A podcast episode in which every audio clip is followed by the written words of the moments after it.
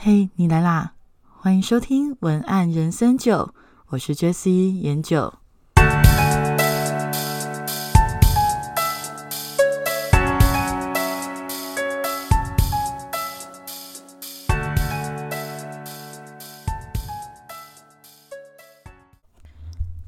我最近刚好忙着，就是在帮一个品牌写他网站文案，所以在写的时候呢，心里就突然间衍生了出今天这一个 p o c k s 的内容主题。其实我觉得今天的主题真的还蛮好用的，你可以用在写文案上，甚至在人际沟通还有职场沟通上面，都能够透过这一些步骤得到比较有效的结果。那我为什么会想到这个主题？是因为我在写品牌文案的时候啊，其实常常要面临到的就是我要去做恰到好处的沟通。简单来讲，就是恰到好处的介绍一间公司的丰功伟业。什么叫做丰功伟业？意思是指品牌本身研发的经历、得奖经历、克服困境、达到目标的成长故事，这里都可以称之为丰功伟业。丰功伟业是品牌最光彩的一部分，也常常是许多经营者最重视在文案里提及的一部分。然而，偏偏丰功伟业如果没有写好，常常适得其反。写多了，消费者没有耐心看，会走开；写少了，反而让消费者有疑虑，不敢买。写品牌文案的诀窍之一，最重要的就是要恰到好处的介绍一间公司的丰功伟业。而刚刚好的资讯量拿捏就变得很重要哦。所以今天这一集想要跟大家好好的聊聊，要怎么样恰到好处的写出自己品牌的丰功伟业呢？我们今天提供三个技巧。人之所以会想要听你讲话，一定是你的讲话内容跟他是有关联的，他才会想要听。如果是没有关联的，跟他毫无关系，你再厉害、再强大，你就算征服宇宙，他也不想理你。所以，想要写你的呃品牌故事以前，你必须要去思考的是，你的丰功伟业必须跟你的消费者有关系，你的丰功伟业必须跟消费者有关系。记住这一点，我们再继续聊下去。其实啊，这个是一个非常简单的换位思考的方式。呃，我们来换位思考看看就知道了。比如说，你现在把自己想成你是消费者，你会有兴趣听一个陌生人的成长史吗？大部分不会愿意吧，因为除非呃跟你有关系，不然毕竟现在这种高速生活的呃生活压力。要你去花时间听一个你完全不认识的人的或者不认识的品牌的故事，很多人应该直觉都会浮出一个疑问，就是我为什么要花那么多时间阅读啊？我为什么花那些时间听呢？只是为了听别人炫耀自己吗？这是很是不符合人性的嘛？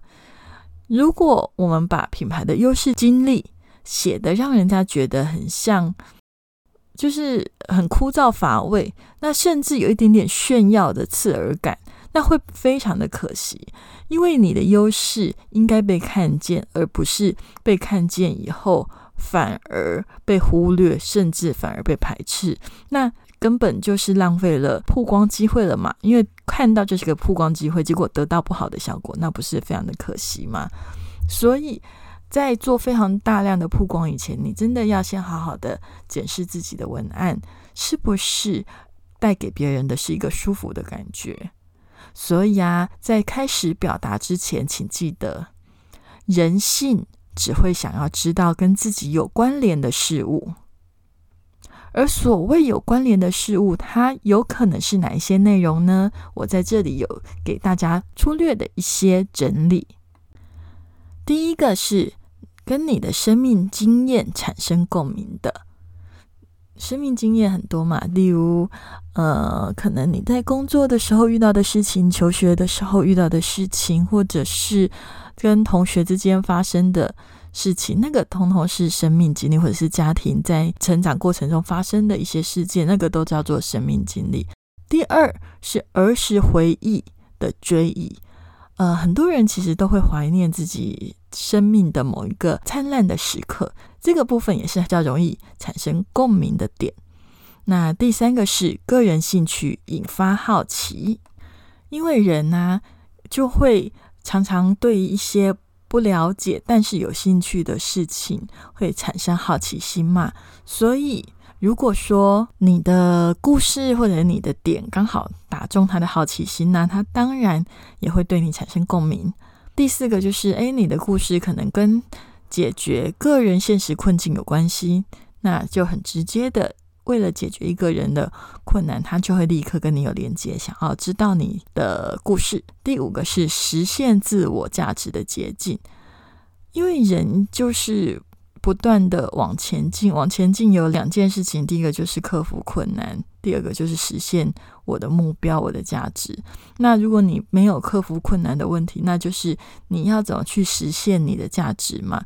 所以你如果能够去实现你的价值的那个议题，也是跟你有关联的事物，这个有关联事物当然就会引发你对对方的品牌内容所陈述的那些故事会感兴趣。简单的来讲，就是说，人只会对跟自己有关的事物产生兴趣。所以，一个品牌故事之所以会吸引人，要记得，让你想要去了解一个品牌、一个人，一定是因为这个故事里面有满足自己需要的，这个故事里有满足你自己内在需求的要项。比如说，你很想要成为这样子的人，或者是他拥有你渴望的生活方式，都可能是。所以这里来到了一个重点。其实撰写文案，尤其是品牌文案，它的重点并不是有没有把故事写得完整，有没有把你想要写的资讯写得很完整，这个并不是最重要的。重要的是读者是否能从中获得情感上面的共鸣。基本上共鸣越大，印象越深。所以写文案的人追求的，其实就是深刻连接、产生共鸣、震荡出的那个涟漪。涟漪越大，当然效果就越好喽。回过头来，很多人会觉得，一开始要去写自己的故事，都会觉得有一些困难的，是因为品牌初期，很多时候大家并不认识自己。那除非故事本身很特别，或者是你的经历是很多人梦寐以求的，否则就算得了大奖，若是那个奖是读者根本听不懂的奖项，讲出来有可能还是没有共鸣。所以很多时候，你再强，你再厉害，如果只是平铺直叙的去呈现，往往还是很难获得关注。其实，在我的经验里面，我真的采访过很多。很厉害的职人，那我去帮他写文案之前，我去采访他的时候，我会先看他之前自己写的文案，或者是自己写的内容，或者是跟他的呃客户怎么介绍。那我就发现，有时候他们就是会把自己太多优势的地方讲的太过理所当然，以至于让你根本不知道那件事情很厉害。对他们而言，那个很正常。可是其实对一般人而言，这些所谓的呃技能或特色都是很厉害的，但是就是因为你讲的太平铺直叙了，反而就会让人家觉得哦，其实也还好嘛，忘记你其实还蛮强大的。所以啊，为了要写出不会让人家觉得无聊难阅读的故事，你就必须要去转个弯去思考。诶，我现在要讲的这个故事，对别人到底能够产生什么样的连接呢？归纳想要跟别人产生连接的三步骤。第一个步骤是谁该听你的？你的这些故事到底是讲给谁听的呢？先想想，你想要对话的是哪一些人？用哪一些那些人喜欢的、熟悉的？甚至会有好感的语气、文字去表达，但有时候啦，我们也可以直接在文案里面就提出，我觉得某某某哪些人可能会需要我的生命经验，也许听听对你有帮助。有些时候也可以这样直接讲出来，那就是到时候你自己写的时候要记得好好评估那个怎么表达比较自然。第二个要让读者跟你产生连接的第二个步骤是，当你确定好你想要对话的是哪一些人，选择好适合的口气跟文字以后，你要先去思考你现在的故事，你要表达的这个故事它的亮点在哪里。亮点主主要的就是，哎，这个故事的最高潮的地方，以及它产生的意义是什么？尽可能的浓缩并破题的方式去表达，不要讲太长。第三，当你确定好你的故事的亮点在哪里之后，你呢就要开始在结尾的地方试图的思考什么叫做同理连接。第三点就是同理连接。同理连接啊，是让人产生好感的关键。你不要一直去讲自己的事情，而是尽可能的让自己的事情跟自己的想法变成是一个有共鸣的观点，这个是非常重要的。举个例子好了，呃，我在这里先讲一个平铺直叙的例子。有一名叫做陈伊利设计师获得设计大奖。伊利他从小的时候便开始展现设计天赋，总是自己动手设计适合的书包，还曾经卖给同学为自己赚零用钱。天赋与努力，终于获得了这个殊荣。那这个就是平铺直叙品牌过程的写法。那我们可以怎么写，让这件事情听起来比较有趣一点？修改后的版本是：陈一利设计师毕生热衷思考如何让生活更省力，所以他国小的时候，因为发现书包背带容易滑落，便动手改造 X 型的背带，不仅好背更省力。如今获得大奖时，他的感言是。生活一定有更好的版本，而我的使命就是让为人们找出更好的生活形态。我为什么要这样子改？因为在第一个版本里面，我只是陈述事实；而是在第二个版本里，我们可以看出，我先做了设定读者的部分，把读者设定为喜爱设计产品的消费者，而非专业人士。并快速的把最有趣的事迹用破题三句就写完，最后把他的专业理念扩大成一种对于理想的追求。重点是这个理想啊，还要是大家都可以理解并且愿意支持的理想。这么一来，他的丰功伟业听起来就一点都不刺耳，而且还会让人认同哦。那有些人可能会说。哎，可是那是因为这个设计师有讲这么好听的设计感言，然后在大奖的舞台上面讲过这句话，所以我才写得出所谓跟大家有共鸣的好观点。那如果我的品牌并没有这些内容，那该怎么办？其实老实说，这些好的观点都是靠整理、浓缩、不断的浓缩。然后设计出来的，并不是说你凭空的就突然有一句很强大的金句，偶尔啦，有时候也是会有，是强求不来。那如果你在强求不来的前提下，本来就是应该要花很多的时间去把你的品牌理念写出来，然后再思考你的理念跟。其他人的生活跟你的 TA 的生活到底有哪些共鸣，进而浓缩出短短的有共鸣的价值观，这个是需要努力的。好，那回来，呃，用以上的三点啊，去检视自己的文案是否跟读者产生连接，而不是陈述事实，反而沦于吹捧自己的观点。因为啊，毕竟文案的铁则是记得哦。文案的帖子是必须跟我有关系，我才愿意看。对消费者而言，就是你的文案必须跟我有关系，我才愿意看。这个是非常重要的关键。那所谓的有关系啊，不一定是实质物质上面有关系，也可以跟理想、信念、同心等共鸣。其实只要对于这种情绪上面的共鸣。信念上的共鸣或思维上的共鸣，让读者兴起一种支持你就是支持我的满足感，这样就会让你的故事变得很有价值，而且深入人心哦。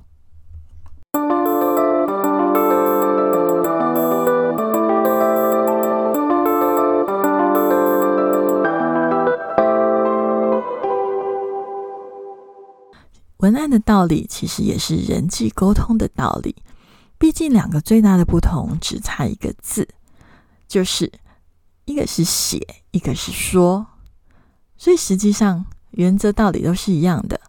那老实说，我自己从开始学习文案之后，我发现自己在日常表达上颇为受益，因为我会越来越容易的理解对方想要听的是什么，对方真正想要得到的是什么。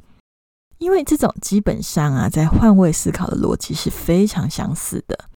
今天呢，想要跟大家聊的文案技巧，其实延伸在人际相处上是非常有意义的。好，举个例子吧。有一些人会觉得聊天很难，因为啊，会觉得聊天很容易被据点或气氛冷掉。那常常呢，会发生的是，你会觉得好像。虽然一直在聊自己的事，然后对方好像有点偷，但是你又感觉到对方并没有跟你成为真正的连接。那有些人认识新朋友的时候，会觉得要多提自己的成就，那对方才会对你有印象，所以就舌灿莲花的讲了很多很多自己前面讲的丰功伟业。结果呢，对方听完之后，默默的决定封锁你，你却一头雾水。为什么人家会听不下去？到底是一样的？为什么到底是一样的？因为你的故事跟对方并没有产生连接啊！连接到底是什么？连接啊，其实就是一种有被放在心上的感受。有时候我们会以为我们要很有成就才能够被陌生人放在心上，其实这只对了一半。确实。有成就会吸引人的注意，但是必须要有两个前提：第一，那个成就是对方感兴趣的成就；第二，你有把对方放在心上。第一点其实不难判断，只要看看对方的反应以及是否能延续话题，就可以略知一二了。但是有时候你虽然很有趣。而对方对你的印象也还不错，但不一定走入心里。入心的意是指对你产生真正的好印象，而且愿意放在心中。当然啦，入心有一部分真的靠缘分，但是我们可以做的是，先把对方放在心上，也就是像前面文案技巧的最后一点，我们要去思考对方。有哪一些生活经验可能跟你的话题有关呢？而你的话题又可以怎么帮得上对方呢？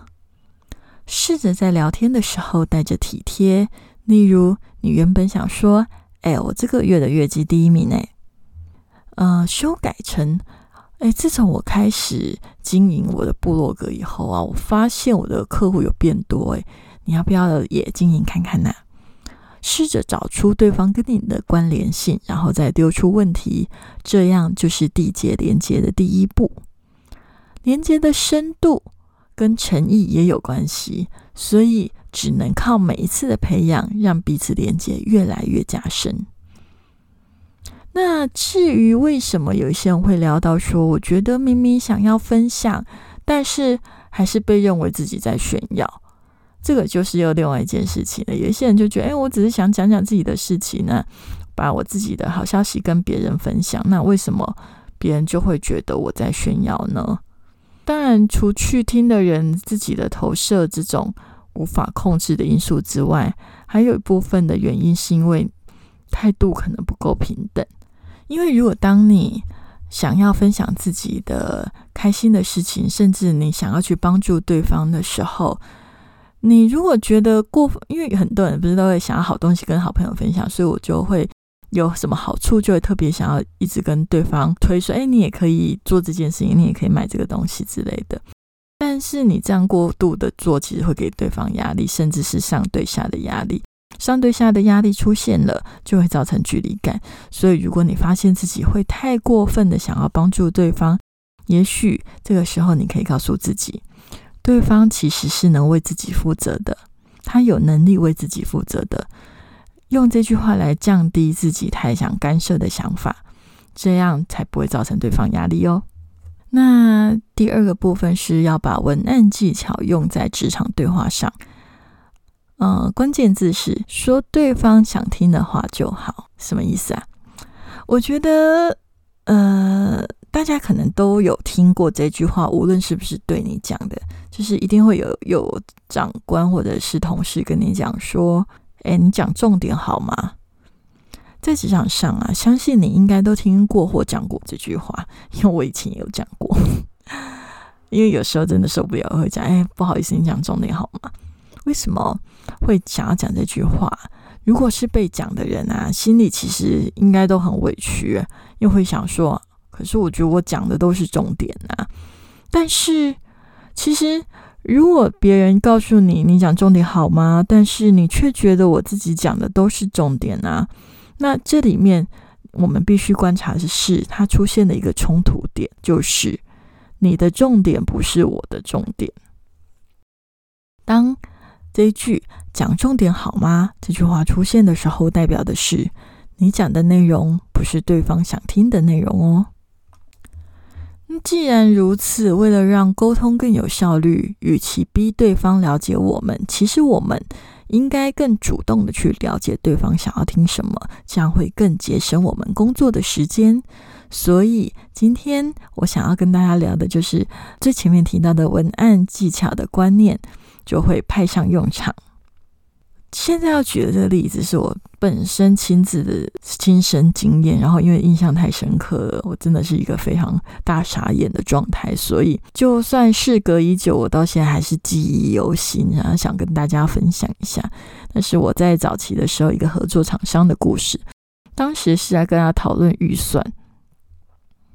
那那个时候啊，我其实还蛮单纯的，就是。因为其实你在做统包案件的时候，你必须要去抓预算嘛。那你必须跟呃许多不同的专业人士合作，所以当你正在抓预算的时候，你大部分拿到的第一第一次的报价，你可能会觉得价格上面是不是有可能可以给一些优惠？所以那个时候我就很单纯的问：诶，那是否在价格上能够给一些优惠呢？而且当时因为我也蛮客气的啦，因为就是新鲜人嘛，所以还蛮就是还蛮客气。我还跟他讲一句说：“哎，那不行也没有关系哦。”那我当下觉得我问的很客气，可是这个问题只是这样提出来，然后发送出去，却从那一个呃我问问题的人那边得到了一大串的回复。然后呢，那个回复真的让我很傻眼，因为他居然跟我聊到他创业辛苦的过程，得到多少的教训，然后说他可能从来都没有去跟别人杀过价，为什么我们可以杀他价？讲到声泪俱下，像是我有多为难他的。OK，搞了快十分钟，结论就是不能够给优惠。那当下我真的是蛮生气的。我生气不是不能给优惠，我早就跟你讲说不行也没关系了，所以我也没有抱着太大的希望，只是就问一下嘛。那我觉得我气的点是，哎，你浪费我时间呢。我只是单纯想要问一下，你搞得我像奥 K 一样，然后还还把情绪丢那么多给我，那我觉得这根本就是一个沟通上的问题呀。所以如果你发现自己跟长官的沟通上，如果也有发生像我刚刚举的这例子，说，哎，常常讲一大堆，然后还是无法得到他人的理解的时候，也可以用今天的文案三法来解决它。怎么解决？第一个步骤就是，谁该听你的？所以你要先去搞清楚你现在正在跟谁讲话。那个人想要听的是什么？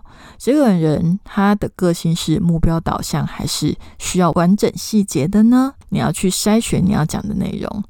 老实说，我自己觉得关于报价这种事情，很明显就是目标导向嘛。对方想听的就是结论呐，所以最简单的回复方式就是先给出结论，然后再简单解释就可以了。因为你也看得出对方没有想要勉强的意思，就是问一下，所以其实你也就简单的回答跟解释就可以了。我觉得交情延伸也会让对方很困扰啦。像我之前刚刚讲那个例子啊，跟你完全没有私交，然后讲到声泪俱下。然后我就呆呆若木鸡了十分钟，听他陈述，我真的也蛮无言的，因为我是觉得亲疏不同，不需要那么感情用事在，嗯，在不是那么适合的人身上了。好，那所以第一个你要先去搞清楚那个人是谁，他想要听什么。那第二个部分就是。故事的亮点嘛，那也就是说，你如果有一大堆的内容想要解释为什么不能杀价，那你可以直接从里面浓缩出重点。嗯，其实就是浓缩出一两句比较重点核心的就好，其他的不用讲太多。那同理连接的部分，第三个步骤是同理连接嘛，那你也可以用同理心的角度去表示。跟呃跟我讲啊，你也可以跟我讲说，那你如果换做我的立场，我相信你也会觉得为难，所以，我呃杀价的部分我可能没有办法。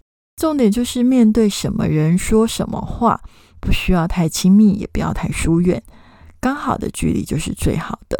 那无论是书写或是对谈，都是一样的道理，要分清楚哪一些人需要提哪一些重点。